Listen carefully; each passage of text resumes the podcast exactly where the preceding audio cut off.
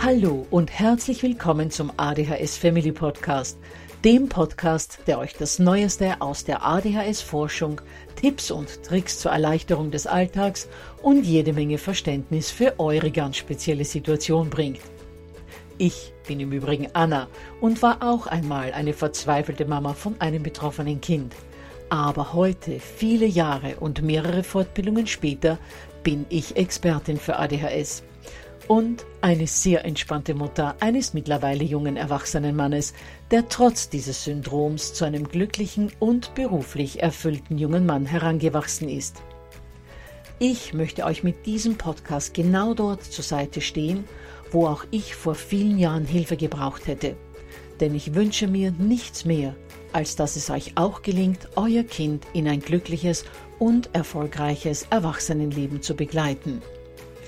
Bevor es aber mit der Episode losgeht, lasst mich noch auf zwei Dinge hinweisen.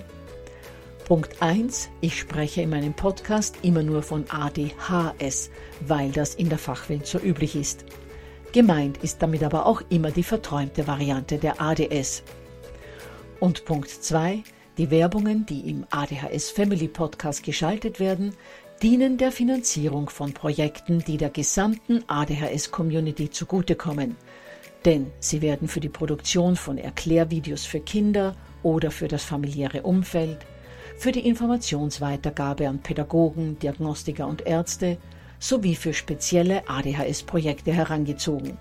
Mehr Informationen dazu findet ihr am Beginn von Podcast 128 bzw. in dem YouTube-Video, zu dem ich in den Shownotes verlinke. Ja, ihr Lieben, wie letzte Woche bereits angekündigt, habe ich heute einen ganz besonderen Interviewgast zum Gespräch gebeten. Tobias ist Ringertrainer und Jugendleiter des TSV Dewangen und organisiert mit seinen Trainerkollegen in seinem Heimatort auf der Schwäbischen Alb nicht nur Ringertraining für zwei bis 14-Jährige, sondern auch verschiedene andere Freizeitaktivitäten, in denen Kinder mit und ohne Einschränkungen so auch Kinder mit ADHS, Freundschaften knüpfen und soziale Kompetenzen erwerben können und sich natürlich auch ordentlich auspowern können. Und das alles in einem Umfeld, in dem sie so akzeptiert werden, wie sie sind. Mich hat wirklich fasziniert, wie Tobias und seine Kollegen mit den Kindern in der Mannschaft, so auch natürlich mit den Kindern mit ADHS, wertschätzend umgehen. Außerdem ist Ringen ein tolles Beispiel für sämtliche Sportarten, die zwar mannschaftsartig organisiert sind, in denen aber sowohl beim Training als auch bei den Wettkämpfen auf den Kindern nicht so ein enormer Druck lastet und es bei weitem nicht so oft zu Ausgrenzungen kommt wie in Sportarten, in denen der gesamte Spielablauf oftmals vom Erfolg oder aber auch vom Versagen eines Einzelnen bestimmt wird, wie das beim Fußball oder Handball der Fall ist. Schließlich war für mich auch interessant zu hören, was Tobias und seine Kollegen zu der Frage sagen, wie man einem Trainer über die ADHS seines Kindes Bescheid geben sollte. Gut, dann lasse ich euch nicht länger warten, starten wir mit dem Interview. Herzlich willkommen, lieber Tobias. Vielen Dank, dass du dich bereit hast, heute ein Interview mit mir zu machen. Wir beide haben uns ja kennengelernt, weil du mich irgendwie kontaktiert hattest, weil du das Anliegen an mich hattest, ich möge für euer Team, ihr seid ja ein Team von Trainern, äh, die Ringertraining machen. Und äh, du hattest mich ursprünglich gebeten, da so eine kleine Schulung für euch zu machen. Und so haben wir einander kennengelernt. Und ich habe das dann so spannend gefunden, was ihr da mit den Kindern so macht und äh, was ihr da für die Kinder und Jugendlichen tut, dass ich mir gedacht habe, das ist doch mal was für einen Podcast. Ja, vielleicht magst du dich mal ganz kurz äh, bei den Hörern vorstellen und auch sagen, was ihr da so genau in diesem Ringertraining macht. Ja, ich engagiere mich bei unserem Sportverein, das ist ein Ringerverein im Jugendbereich. Das heißt, mein eigener Sohn ist dort auch tätig als Ringer und nachdem mich die Vorstandschaft gefragt hat, ob ich denn eine Funktion als Jugendleiter dort übernehmen würde, habe ich natürlich sofort zugesagt, denn die soziale Gemeinschaft dort gefällt mir sehr gut. Ich weiß ja, dass das äh, besondere Kinder sind, die bei euch sind. Ihr seid sich jetzt nicht so die durchtrainierte Ringermannschaft, manche schon, glaube ich. Ja. Aber ich weiß, es gibt ja äh, Kinder mit den verschiedensten Auffälligkeiten. Was habt ihr denn da so in eurem Team drin? Da haben wir eigentlich so eine schöne Mischung von allem.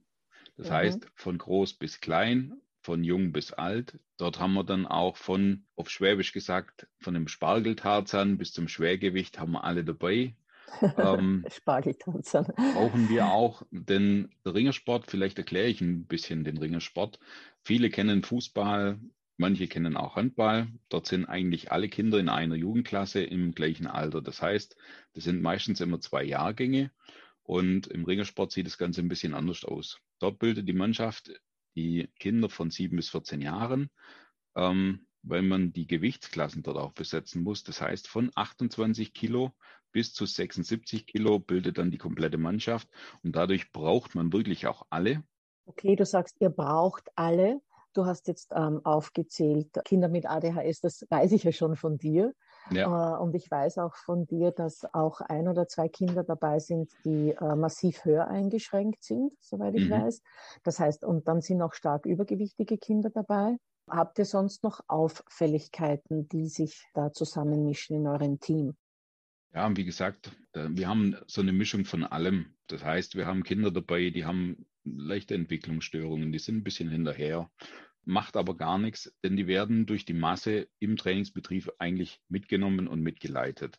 Wir haben dann auch Kinder dabei, die stottern. Anfänglich war das für die ein großes Problem, dass die sich überhaupt mitteilen, wollten gar nicht sprechen, denn die haben Berührungsängste gehabt und wollten nicht darstellen und dann und bringen einfach nichts raus. Das heißt, man geht auf die positiv zu, animiert die und je nachdem, wie schnell das einzelne Kind Vertrauen gefasst hat, in unserem Fall war das relativ schnell.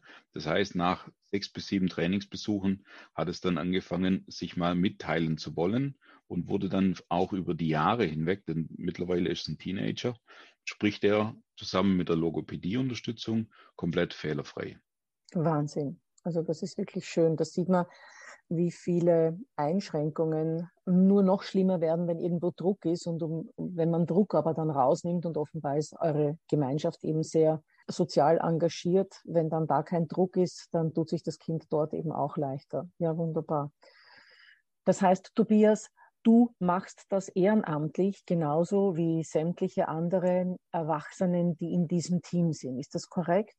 Ja, genau. Wir sind ein gemeinnütziger Verein, das heißt Non-Profit.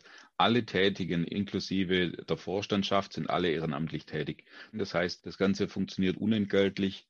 Dadurch sind wir natürlich auch an Unterstützung mancher Eltern gebunden. Das heißt, haben wir zum Beispiel einen Heimwettkampf, dann benötigen wir auch die äh, Unterstützung von backfreudigen Müttern, die dann gerne mal einen Kuchen backen, den wir dann verkaufen können als Beitrag für unsere Jugendkasse, um uns, so wie dieses Jahr, nach zwei Jahren Pandemie, haben wir ins Auge gefasst, dass wir wieder einen Jugendausflug machen möchten. Dieser geht dieses Jahr zum Beispiel nach Füssen ins Allgäu. Und dann erzählt Tobias mir auch noch einiges über seinen Verein, unter anderem auch, dass es dort neben Ringen noch einige andere Sportarten wie Turnen, Tischtennis, Fußball, Akrobatik, Tanzen und vieles mehr gibt. Dass man bei ihnen auch ein freiwilliges soziales Jahr absolvieren kann und dass es auch noch eine zweite Ringermannschaft gibt, was für die Eltern unter euch interessant sein dürfte, die noch kleinere Kinder haben, denn man kann schon ganz früh mit diesem Sport beginnen. Außerdem haben wir in der Ringabteilung aktuell 24 Bambini. Bambini sind bei uns zwei bis sieben Jahre. Das heißt, und, ihr habt eigentlich zwei Mannschaften, also die zwei bis siebenjährigen und dann die sieben bis vierzehnjährigen. Genau, dass das einfach vom Alter her so ein bisschen passt. Die Bambinis, da funktioniert es alles wie so ein Zirkeltraining, alles spielerisch. Die Abläufe für das spätere Ringen wird eigentlich schon spielerisch vorbereitet. Das heißt, man macht Purzelbäume, man hangelt sich an Seile entlang, man klettert durch die Sprossen an der Turnleiter und lauter solche Dinge. Eigentlich alles spielerisch. Das wird dann abgerundet mit einem Spiel. Fang den Fuchs oder irgendwas in die Richtung bereiten die Trainer immer vor. Im Jugendbereich haben wir dann eine Altersspanne von sieben bis 14 Jahren. Dort wird dann sich aufgewärmt, geht dann weiter mit Technikübungen Und zum Schluss macht man dann wirklich Mann gegen Mann oder Mädchen gegen Mädchen, denn auch die finden bei uns Platz. Wir haben aktuell neun Mädels dabei. Super. Und, und ich glaube, ihr habt ja auch zwei Kinder mit ADHS in dieser 7- bis 14-jährigen Gruppe. Genau. Ähm, vielleicht kannst du da mal drüber erzählen, inwieweit können sich die da in dieses Gruppen- und in dieses Mannschaftsgeschehen einfügen? Denn das ist ja bei Kindern mit ADHS oftmals eine Schwierigkeit. Und inwieweit müsst ihr da als Trainer doch äh, einige auffällige Verhaltensweisen abfangen? Also ich möchte mal damit anfangen, wie eigentlich die Eltern in Kontakt getreten sind mit uns. Die haben das eigentlich super gemacht. Die sind per E-Mail an uns Trainer herangegangen und haben gefragt, ob sie, wir uns das vorstellen können, dass auch Kinder mit ADHS bei unserem Sportbetrieb teilnehmen, haben eine Schilderung gemacht, wie sich dieses Ganze ausprägt. Und da hat man einfach ein Probetraining vereinbart. Das heißt, die Eltern, die Mama oder der Papa waren dann in der Halle mit dabei, sodass das Kind Vertrauen fassen darf. Und nach vier, fünf Trainings war dann das Kind alleine da. Das zeichnet sich heute so ab, dass wir die Kinder ganz normal, so wie jedes andere Kind auch, behandeln. Hast du äh, nicht das Gefühl, dass äh, die, die Kinder mit ADHS da manchmal doch ein wenig aus der Reihe tanzen? Zum Beispiel, ich, also ich sage jetzt mal, was ich mir vorstellen könnte aus meiner Erfahrung heraus, dass zum Beispiel äh, das Kind mit ADHS die ganze Zeit in der Reihe, wenn es nicht an die, noch nicht an der Reihe ist, rumzappelt und Unfug macht, weil es ungeduldig wird und eigentlich schon ans Gerät möchte. Es sind aber noch drei vor ihm dran oder dass es zum Beispiel, ähm, wenn ihr was erklärt, äh, einfach, weiß ich nicht, zum Fenster rausschaut und schaut, ob dort ein Vogel ist und dann eigentlich gar nicht mitkriegt, wie die Übung ist oder dass ein Kind vielleicht auch sagt, nö, da habe ich heute keinen Bock drauf. Kommen solche Verhaltensweisen nicht vor im Training? Doch, die kommen natürlich vor. Zum Glück haben wir keine Fenster an der Halle. Das heißt, der Vogel wäre schon mal behoben. Aber wir haben einfach auch oftmals Wartezeiten. Und die Kinder die dann ähm, betroffen sind von dem ADHS, sind teilweise je nach Tagesform mal mehr auffallend, mal weniger. Das heißt, mal haben sie mehr Geduld und mal fangen sie wirklich an, so wie du gefragt hast, den Sportbetrieb zu stören. Und weil genau sie noch nicht dran sind. Weil sie noch nicht dran sind, weil sie gierig sind auf die Übungen, weil sie auch gerne da mitmachen möchten.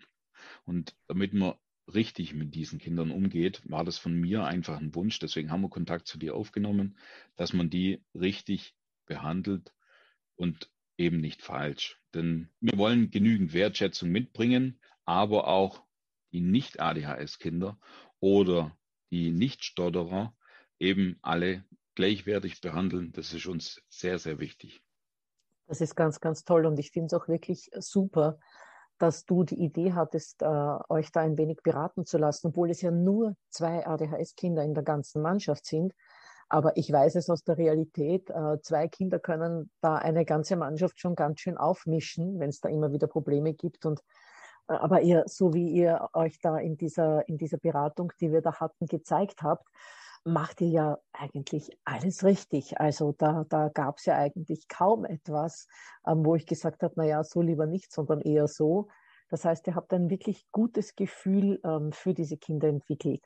Aber um jetzt nochmal darauf zurückzukommen, auf die Eltern. Ich habe das sehr interessant gefunden, ähm, dass du gesagt hast, die Eltern hätten sich da euch sehr offen genähert und äh, hätten euch eben die Symptomatik der Kinder berichtet. Was haben die denn euch von, den, von ihren Kids erzählt, welche Schwierigkeiten auf euch zukommen könnten? Du, die sind ganz offen und ehrlich auf, auf, uns zugegangen und haben komplett geschildert, wie sich das je nach Tagesform, je nach Tageszeit auch äh, widerspiegelt.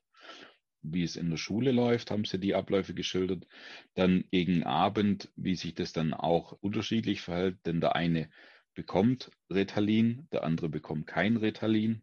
Und wir haben gesagt, wir möchten das gerne probieren, denn bei uns bekommt jeder einen Platz, der zu uns kommen möchte.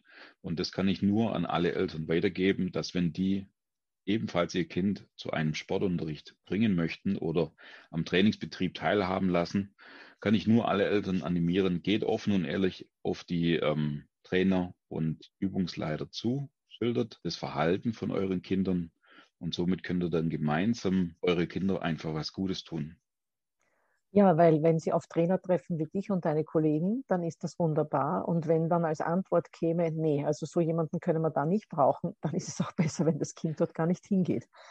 Also genau. ist eine, eine Offenheit von vornherein auf alle Fälle äh, besser. Noch dazu, wenn man dann dem Trainer sagt, diese und jene Probleme könnten auftreten und mein Kind kann am besten dann so, so und so gelenkt werden oder positiv beeinflusst werden. Ja, genau. Wir kümmern uns darum, dass keiner benachteiligt wird, keiner angeschrien wird. Wir pflegen einen normalen Umgangston. Und ich weiß nicht, ob das normal ist oder nicht, aber ich schätze das sehr. Und deswegen engagiere ich mich heute auch sehr gerne in einem Ringerverein, obwohl ich früher 14 Jahre Handball gespielt habe. Aber ich kann mir vorstellen, dass du selbst, wenn, wenn du sagst, du hast auch Handball gespielt, da schon einen Unterschied äh, merken wirst zwischen einer Handballmannschaft und einer Ringermannschaft. Denn in der Handballmannschaft ist dieses im Spielablauf so vernetzt sein eine ganz wichtige Sache. Da muss, da sollte jeder Schuss sitzen, da sollte man den Ball abgeben, wenn man das Gefühl hat, der andere könnte das Tor eher schießen. Da sollte man äh, eben nicht faulen. Also da gibt es einige Stolpersteine für Kinder mit ADHS, denn die meinen ja doch öfters mal, sie, sie könnten und wüssten es am besten, wollen dann eben das Tor selbst schießen, geben den Ball nicht ab, ähm, faulen dann vielleicht auch das eine oder andere Mal, hören nicht zu, wenn die, wenn die Spielstrategie erklärt wird. Und das sind ja eigentlich alles Dinge, die bei euch wegfallen. Ja, ihr erklärt sicher auch Griffe, aber dass die Mannschaft so quasi, dass jeder auf jeden so extrem angewiesen ist, wie das in einer Handball- oder Fußballmannschaft ist, das ist ja beim Ringen nicht. Und deswegen fasziniert mich dieses Ringen so, ähm, weil das einfach einen, einen schönen Mannschaftssport für Kinder mit ADHS bietet, ohne diesen Mannschaftsdruck in diesem Maße ausgesetzt zu sein. Genau, und Wettkämpfe im Ringersport sind ja auch kein Muss, sondern es ist jedem Kind freigestellt, ob es aktiv auch am Wettkampf geschehen. Das heißt, wir haben ganz normal, so wie man es vom Fußball kennt, auch einen runden Wettkampf. Dieser findet meist über die Winterzeit statt. Dazwischen sind im Frühjahr und im Herbst noch Einzelturniere, wo man sich selber auch messen kann, wie stehe ich in meiner Altersklasse, wie stehe ich in meiner Gewichtsklasse. All diese Möglichkeiten stehen den Kindern freiwillig zur Verfügung und das dürfen die Kinder mit den Eltern oder auch die Kinder alleine entscheiden, indem man sich dann anmeldet, sagt, ja, ich möchte mitgehen oder nicht. Wir verpflichten niemand. Es gibt genügend Kinder, mir fallen jetzt sofort acht bis zehn Kinder ein, die wirklich nur am Trainingsbetrieb teilnehmen, weil der Freund mit dabei ist. Okay, und die einfach zu den Turnieren nicht gehen. Genau, die haben gar kein Interesse, dass die da gegen andere äh, kämpfen oder sich messen möchten, sondern die kommen einfach nur mit, weil es denen im Training gefällt. Um nochmal auf das zurückzukommen, was du zuerst gesagt hast, es muss kein Kind zum Turnier. Das ist natürlich schon auch ein Unterschied zu einem Mannschaftssport wie Fußball oder Handball, dass du, wenn du dann mitwehrst beim Turnier bei Fußball oder Handball, kann es sein, dass du nie zum Spielen kommst, weil du ständig auf der Ersatzbank sitzt was aber in eurem Sport ja gar nicht sein kann, denn du meldest dich als Person an, um teilzunehmen Richtig. am Wettkampf. Also du weißt ganz genau, wenn du zum Wettkampf gehst, dann kannst du dich messen und kannst dort mitmachen. Und das ist natürlich auch toll für einen ADHSler, der dann vielleicht auf der, beim, beim Fußball oder beim Handball auf der Ersatzbank sitzen bleibt äh, und dann furchtbar traurig ist. Und das kann bei eurem Sport ja nicht passieren. Nein, ganz absolut nicht, denn Bleiben wir beim Fußball. Dort haben wir elf Jungs oder Mädchen auf dem Platz stehen und der Rest steht auf der Auswechselbank. Und bei uns haben wirklich alle die Chance, egal ob sehr dünn oder eben korpulent, haben alle die Möglichkeit, denn wir brauchen wirklich für den Ringersport brauchen wir alle Kinder. Wegen des Gewichts. Wegen des Gewichts, genau. Wir haben die Gewichtsspannen und die Altersspannen und deswegen wird auch der respektiert. Es wird zum Beispiel der Jüngste und der Kleinste für die 28 Kilo Klasse genauso akzeptiert, denn für die Gesamtwertung bekommt man ja pro Kampf oder pro Wettkampf bekommt man ja Mannschaftspunkte und auch diese Mannschaftspunkte, die der Kleine in der Klasse 28 Kilo bringt, sind genauso wichtig wie jetzt der top durchtrainierte mit Waschbrettbauch, der in der 60 Kilo Klasse seine Punkte holt, ist genauso wichtig. Das heißt, ihr werdet dann auch als Mannschaft bewertet. Es geht nicht nur um den Einzelsieg, sondern ihr habt dann einen Mannschaftsplatz errungen. Genau, so wie zum Beispiel am vergangenen Wochenende, wo wir dritter württembergische Meister geworden sind, von ganz Baden-Württemberg. Toll, ja, toll. Also da haben sich die Kids sicher gefreut und jeder hat das Seine dazu beigetragen. Ganz Super. genau. Super. Ja, Tobias, ähm, ich weiß ja jetzt in etwa schon, wie dieses Ringertraining äh, sich abspielt. Aber was sind denn da sozusagen diese wichtigen Punkte, die die Kids für sich, fürs Leben mitnehmen können, was das so quasi im Training geboten wird. Weil es geht ja nicht nur darum, den anderen niederzuringen, sondern in, in jedem Sporttraining lernen ja die Kids auch andere ähm, Lebensfähigkeiten und Fähigkeiten. Was, was wäre da bei eurem Sport zu erwähnen? Also jedes Kind ist ein eigenes Individuum und hat das Recht auf seinen eigenen Charakter.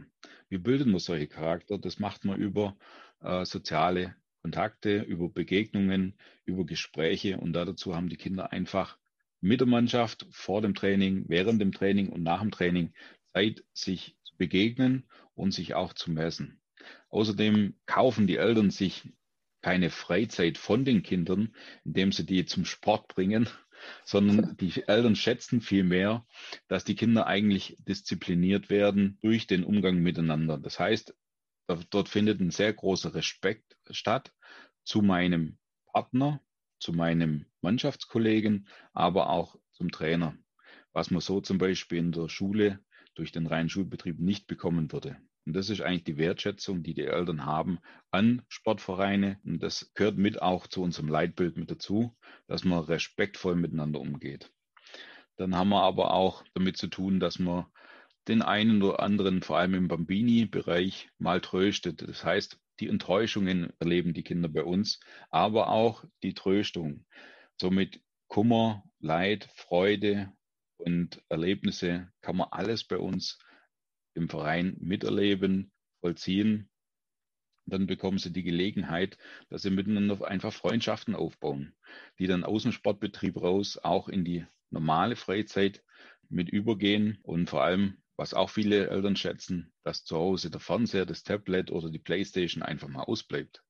Des Weiteren lernen die Kinder, dass man zum Beispiel ein guter Teambegleiter wird, indem man füreinander einsteht. Das heißt, egal ob man jetzt, wenn er gestolpert ist, einem aufhilft oder ob man ihn animiert, komm, es gehen noch zwei Liegestütze mehr.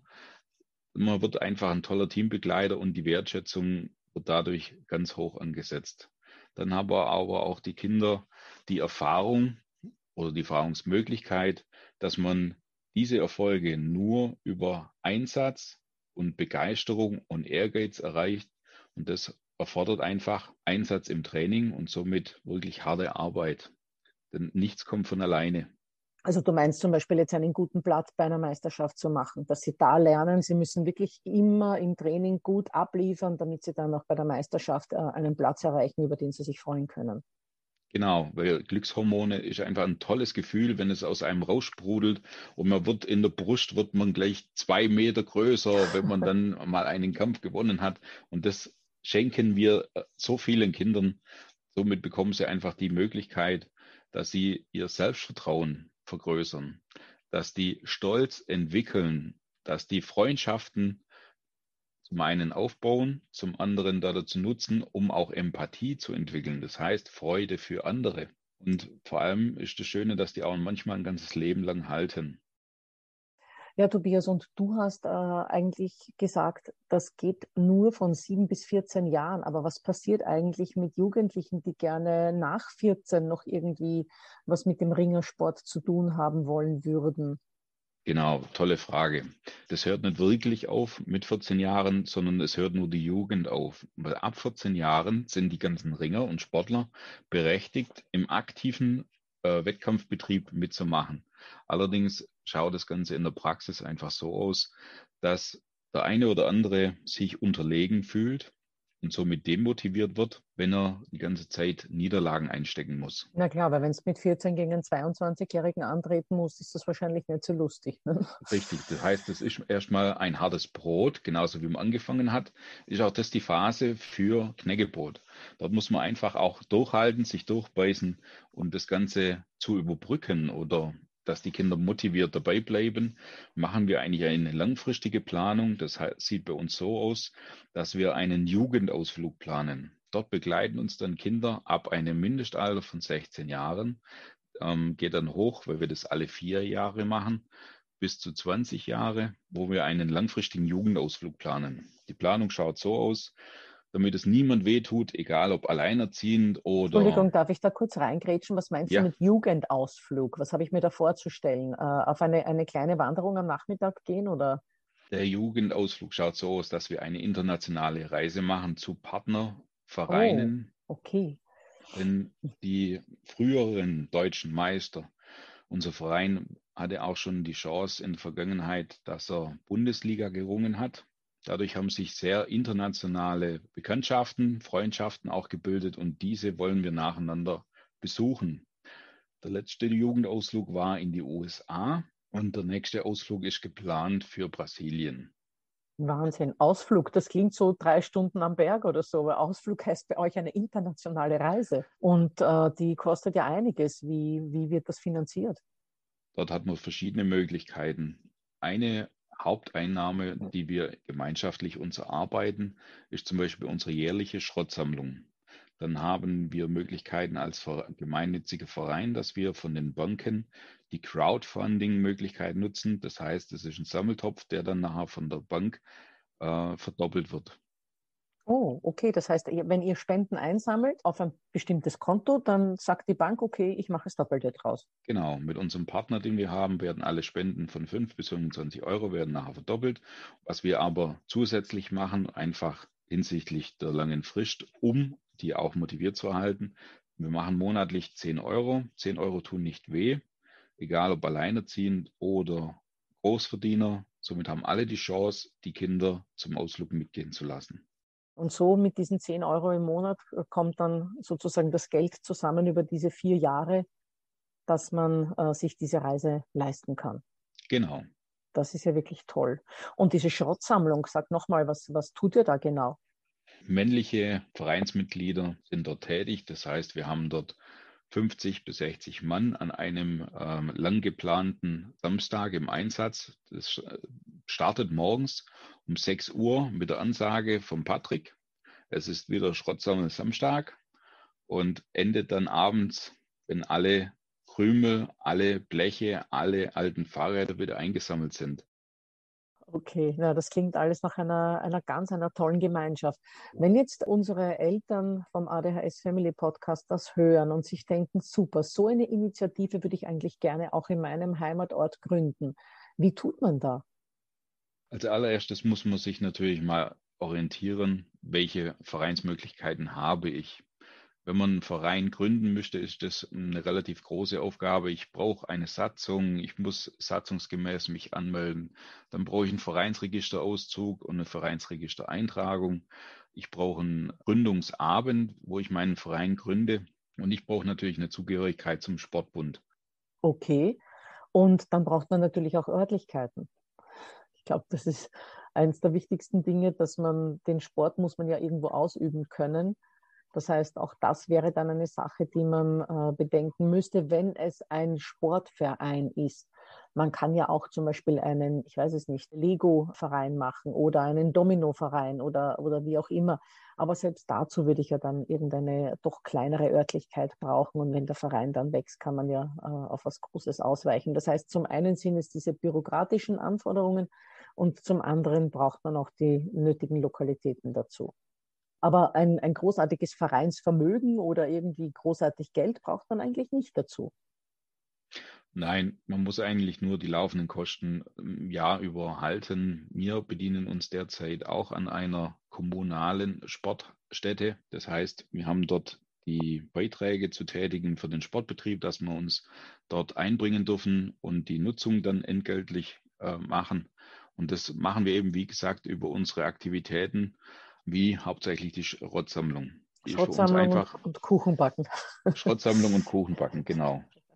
Ja, wunderbar, Tobias. Also mich beeindruckt das alles sehr. So viel freiwillige Arbeit für junge Menschen, noch dazu für junge Menschen, die doch teilweise ein bisschen anders sind und das ganz dringend brauchen, dass sie in, einer, in einer Gemeinschaft drinnen sind.